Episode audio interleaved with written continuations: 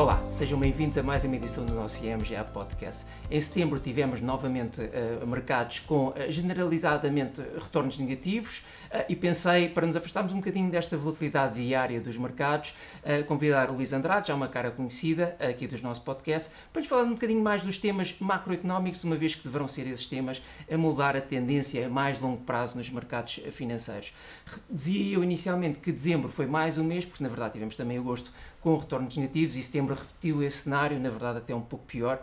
Uh, tivemos ações e obrigações a devolverem general, uh, generalizadamente retornos negativos e apenas um dos mercados monetários com retornos uh, positivos. Na origem destes movimentos teve, mais uma vez, a subida da taxa de juros, portanto, tem sido um movimento repetido quase ao longo, ao longo de todo o ano. Luís, vamos então começar com esse tema que tem eu diria quase moldado todo o ano, que é a subida da taxa de juros. Em setembro nós terminámos com uh, as taxas de juros uh, no máximo do ano. Como é que tu viste estes movimentos recentes? Rui, antes de mais, obrigado pelo convite. Efetivamente, 2023 tem sido mais um ano desafiante, com uh, muita disparidade na, na, performance das diferentes classes ativos e, e, também níveis relativamente elevados de volatilidade. Relativamente, especificamente à subida das taxas de juros, uh, eu atribuiria essencialmente a três fatores. Em primeiro lugar, uh, tivemos no final de julho a senhora Yellen, a secretária do, do, do Tesouro norte-americano, a anunciar que os Estados Unidos iriam aumentar de forma algo significativa o volume de emissão de dívida uh, nos próximos trimestres, ou seja, mais especificamente até o final deste ano. E isso acontece num enquadramento em que a Reserva Federal dos Estados Unidos está a reduzir o seu balanço e em que, simultaneamente, a participação dos investidores internacionais neste mercado também se reduziu de forma bastante significativa. Uhum. Portanto, na prática, temos aqui um enquadramento em que a oferta aumenta, decorrente do, dos déficits mais elevados do que o esperado, a oferta de dívida, e a procura sofre aqui uma, uma supressão nos últimos tempos e, portanto, naturalmente, temos aqui um, as condições necessárias para uma subida das taxas de juros. Em segundo lugar, temos o acréscimo das taxas reais e esse acréscimo está associado ao, à resiliência macroeconómica que temos assistido. Isso significou, por exemplo, uma redução dos riscos de recessão à escala global. Toda a gente fala agora no tema do soft landing, de uma, uma, aterragem bem comportada da dinâmica económica. E, uh, por exemplo, para os Estados Unidos e para a Europa não, não se projeta agora, os, os especialistas macroeconómicos não, não, antecipam qualquer trimestre de contração do PIB entre a atualidade e o primeiro trimestre de 2025. Em terceiro lugar, temos a uh, subida das expectativas inflacionistas, com uh, reflexo, ou a refletir em larga medida, a subida dos preços do petróleo, e isso esteve muito relacionado também uh, com eventos no verão, mais especificamente com a Arábia Saudita a estender os cortes de produção até ao final do ano e isso implicar, implicar subidas do preço do petróleo e, consequentemente, impactar também as expectativas inflacionistas. Na tua resposta, tu não referiste hum, a questão, obviamente, uh, central também, que é as políticas dos bancos centrais e, nomeadamente, os movimentos de subida das taxas diretoras e as políticas, mais do que isso, até se calhar, as políticas monetárias restritivas e, portanto, têm condicionado a economia. Um, eu diria que se calhar, de uma forma global, as, as, as taxas de juros atingiram mais ou menos um, um pico que nós uh, projetávamos para o início, uh, projetávamos no início do ano. Achas que há, há, razões para nós eh, revisitarmos esse cenário e pensarmos que as taxas de juros podem ir ainda mais acima? Eu, eu mantenho a opinião que, que, partilhei aqui no passado, que estamos neste momento muito próximos, ou, ou já num, num, pico de, das taxas diretoras, uhum. portanto, muito próximos do fim do ciclo de subida de taxas dos bancos centrais. Uh, particularmente nas economias desenvolvidas, sendo que uh, isto não significa que vamos a seguir assistir ao padrão do passado, em que depois de atingir um pico, rapidamente convergimos, convergimos para uma situação de queda das taxas diretoras, associada tipicamente a enquadramentos económicos mais desfavoráveis. Portanto, eu atribuiria uma maior probabilidade, uh, ou quase, ou claramente o cenário central, a um, enquadramento em que as taxas permanecem elevadas durante algum tempo, portanto, uma situação de platô num patamar elevado de taxas diretoras, à medida que os bancos centrais vão avaliando a necessidade ou não de eh, ajustar, cortar uh, ligeiramente as taxas diretoras perante o acompanhamento da dinâmica económica e também da evolução da inflação. Portanto, vejo alguns passos para eventualmente cortarem marginalmente essas uhum. taxas, mas claramente aqui é onde eu vejo maior risco de desapontamento das expectativas dos, dos, dos investidores e, portanto, nessa ótica poderá ainda haver algum risco de upside, mas que eu diria que é relativamente limitado. Isto porquê? Porque, uh, mesmo acreditando que não vamos seguir o padrão do passado, uh, tipicamente, quando atingimos um pico nas taxas diretoras, isso também coincide com um pico nas taxas de juros de mercado, e aqui podemos ter uhum. como referência as taxas de juros a 10 anos do, do, do governamentais. Uh, isto acontece, como eu disse inicialmente, fruto de vulnerabilidades económicas que surgem no seguimento de, de taxas diretoras restritivas e, portanto, tipicamente é isso que acontece. E mesmo que não tenha como cenário central vulnerabilidades significativas para o próximo ano, eu diria que se tivesse que colocar o peso na balança, eu claramente estaria enviesado para um enquadramento em que as taxas de juro têm uma trajetória descendente ao longo do, do entre o final de 2023 e início de 2024. Sim, também parece, também parece, e será esse na prática o que eu vejo no mercado, pelo menos das expectativas na generalidade dos investidores, como tu bem referias. Um, surpreendentemente, e tu falavas de políticas monetárias muito restritivas, e este movimento de subidas foi surpreendente, eu, eh, se calhar não surpreendente, mas, mas foi de uma amplitude histórica uh, pela sua rapidez, pela sua dimensão, uh, mas surpreendentemente a economia, tem, uh, os dados económicos têm surpreendido pela positiva, ou pelo menos têm sido bastante resilientes. Quais são as explicações que tu encontras para esta, para esta resiliência da economia? Correndo o risco de me repetir face àquilo que, que disse em podcasts anteriores, uh, diria pelo menos três fatores. Em primeiro lugar, uh, o facto de o mercado laboral nas economias desenvolvidas continuar muito resiliente. Isso tem suportado a dinâmica do consumo. Também tem suportado a dinâmica do consumo o facto de os níveis de poupança sedentária uh, terem sido muito elevados. A acumulação de poupanças ao longo do período pandémico foi muito significativo e cria, cria aqui uma almofada para, para os consumidores. E, em terceiro lugar, temos, temos também o papel da política orçamental, que também estabilizou a dinâmica económica ao longo, dos últimos anos. E, portanto, estes são três temas que certamente foram uh, subestimados por muitos de nós na, nas suas projeções económicas. A questão é que, pelo meio, temos um, um fator adicional, que é o fator tempo, o fator uh, temporal. E esse fator temporal está associado ao momento em que estes eventos desfavoráveis para, para a economia se materializam de forma acumulada. Uhum uh, e acima de tudo isto é uh, ao mesmo tempo incerto e muito relevante. E, portanto, importa é tentar perceber uh, o momento em que começam a surgir as primeiras vulnerabilidades e começamos a, a notar as primeiras indicações disso mesmo. exemplo disso, temos a deterioração muito significativa das condições de acesso a financiamento na, na globalidade das economias envolvidas e isso significa já uma, um retrocesso do nível de novas operações de concessão de crédito.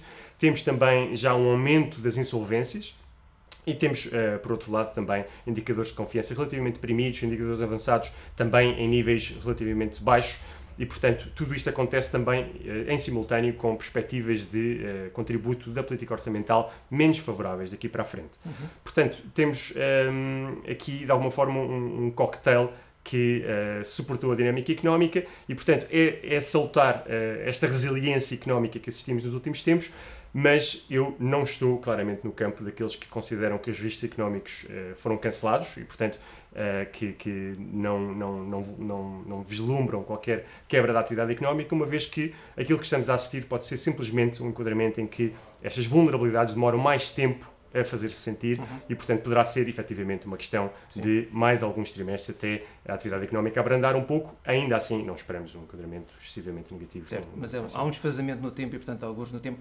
Portanto, isso, isso uh, uh, leva-me a pensar que, obviamente, as tuas perspectivas económicas futuras não são as mais animadoras, chamemos, chamemos assim. Uh, queres concretizar um bocadinho, em termos dos principais blocos geográficos, económicos, como é, que, como é que são essas perspectivas, como é que se concretizam? Basicamente a tónica eh, acaba por ser eh, de eh, dinâmica económica relativamente frágil nas economias desenvolvidas, continua, é, é muito próximo daquilo que, que partilhámos em, em, em podcasts anteriores, desempenho tendencialmente mais favorável dos emergentes e o corolário de tudo isto é um crescimento apenas modesto da economia mundial e certamente abaixo da tendência de longo prazo. Mais especificamente, com foco nos Estados Unidos, tem sido claramente o best performer, tem sido um, um dos destaques à escala global, efetivamente associado a esta resiliência económica essa, isso é visível, antes de mais, porque neste terceiro trimestre deste ano vamos ter mais um trimestre de, de forte crescimento da economia norte-americana. A expectativa é de um crescimento em cadeia uh, anualizado entre 4% a 5%, o que é muito forte Sim. historicamente. Um, mas a nossa perspectiva para os próximos trimestres é uh, inequivocamente de uma desaceleração, uh, sendo que não excluímos a possibilidade de uma quebra da atividade económica entre o primeiro e o segundo trimestres do próximo ano. Um, relativamente à Europa, a área do euro enfrenta uma situação mais frágil, uh, aliás está, uh, a economia está praticamente estagnada há aproximadamente um ano, e as perspectivas para os próximos trimestres são fracas. Uh, isto reflete, em primeiro lugar, uma deterioração mais rápida e acentuada das condições financeiras, e por outro lado, podemos destacar também a menor propensão para o consumo por parte dos europeus. Em termos individuais de, de, de países, a Alemanha continua a ser o patinho feio, portanto, claramente uh, o elo mais fraco em termos de, de, de, dinâmica económica, muito impactada pela fragilidade da atividade industrial e, e face à, à, orientação dessa economia para esse segmento. Uh, mas uh, também esperamos uma desaceleração da atividade no serviço e, consequentemente, também um arrefecimento do ritmo de crescimento das economias mais orientadas para o turismo e para a atividade nos serviços.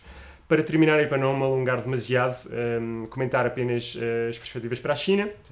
Aqui eles têm atravessado um limbo e os, os, desafios cíclicos e estruturais são significativos, particularmente os estruturais, e aqui falamos, por exemplo, do, do, da situação do mercado imobiliário, que tem necessariamente de sofrer aqui uma reestruturação e uma redimension, um redimensionamento, e portanto uh, aquilo que vamos assistir ao longo dos próximos tempos continuará a ser uma dinâmica fraca desse setor.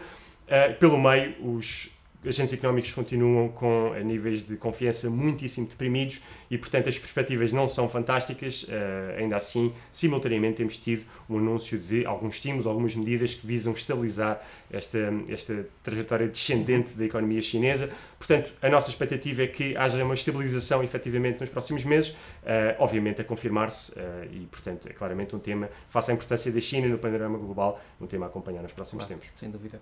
Um dos temas do ano também, que parece estar um bocadinho agora a, a perder importância, não, não será tanto assim, tem, tem, está relacionado com a inflação.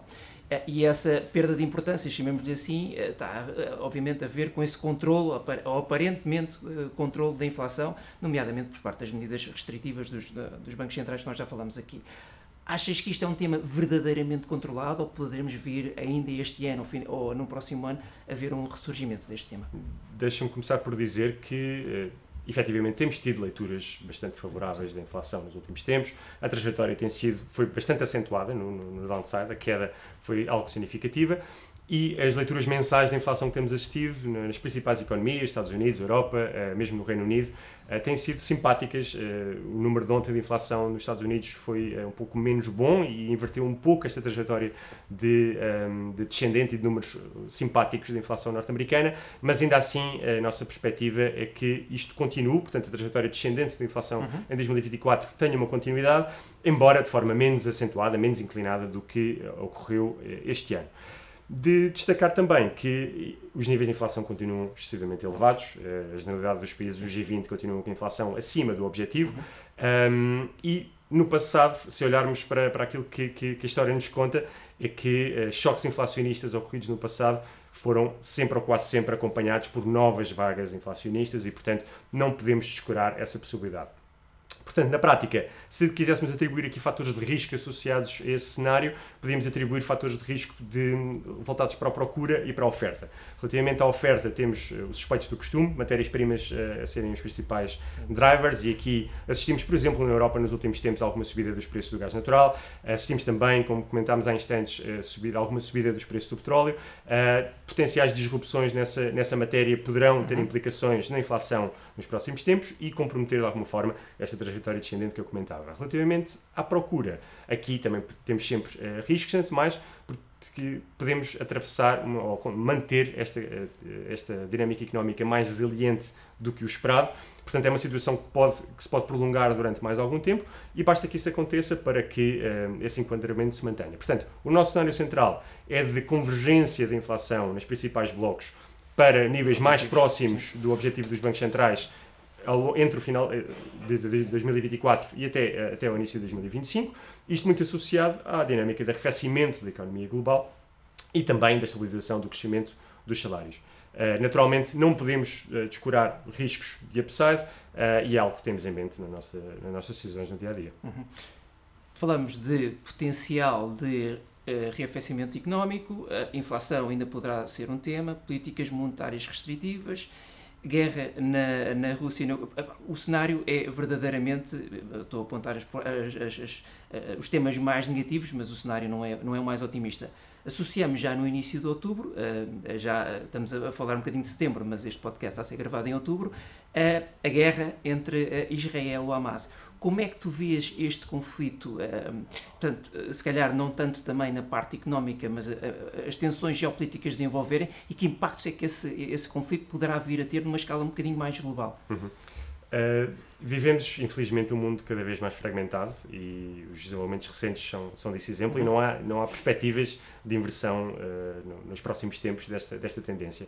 E, portanto, tudo indica que a próxima década vai ser bem diferente no panorama geopolítico daquilo que assistimos nos últimos 20 anos. Uh, e o ataque do, do Hamas a Israel reflete isso mesmo, portanto, há quem especule até que o momento de, de, da ocorrência deste ataque está muito relacionado com maior proximidade geopolítica e económica entre os Estados Unidos, a Arábia Saudita e Israel. Isso que uh, teria como, como contrapartida uh, potenciais cedências de Israel à Palestina, um cenário que neste momento parece muito pouco plausível.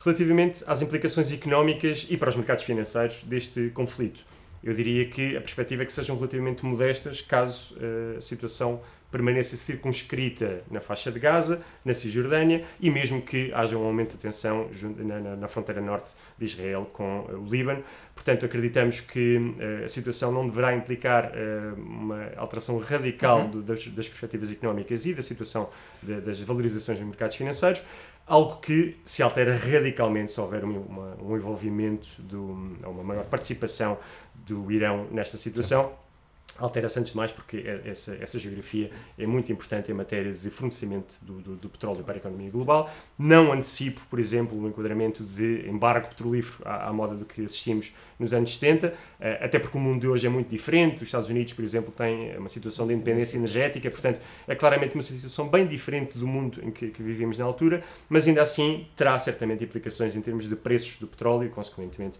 na atividade económica. Aliás, basta pensarmos que uh, o referido, uh, referido à aproximação entre os Estados Unidos e a Arábia Saudita um, que eu comentei há instantes, teria como uma das potenciais implicações, uma potencial reversão parcial da, dos cortes de produção da Arábia Saudita e basta uh, o facto de, neste momento, esse acordo ser menos plausível, menos provável, para sair de cima da mesa essa, essa possibilidade de reversão dos cortes de produção uhum. e automaticamente haver subjacente um, um, impacto nos preços do petróleo.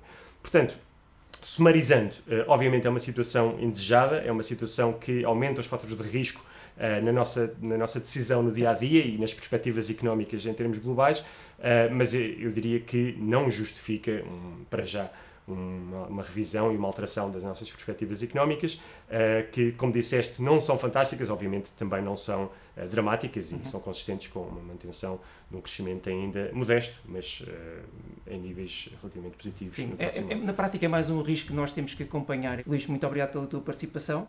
Então, Muito obrigado a todos também que nos acompanharam aí desse lado e já sabem, para conhecer um pouco mais a IEM Gestão de Ativos, subscrevam as nossas redes sociais em IEM Gestão de Ativos.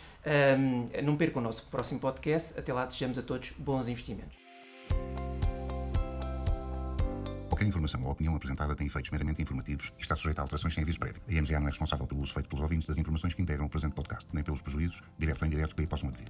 Quaisquer rentabilidades divulgadas representam dados passados, não constituindo garantia de rentabilidade futura. O investimento em fundos pode implicar a perda do capital investido, caso o fundo não seja de capital garantido. Esta informação não dispensa a leitura da informação fundamental do investidor e do prospecto, disponíveis em imga.pt, cmvm.pt e nos respectivos sites dos bancos distribuidores, antes de tomar uma decisão de investimento. Para qualquer informação adicional, contacte-nos nas redes sociais em IEM Gestão de Ativos ou para o número de telefone 21 120 9100, de segunda a sexta-feira, das 9 às 18.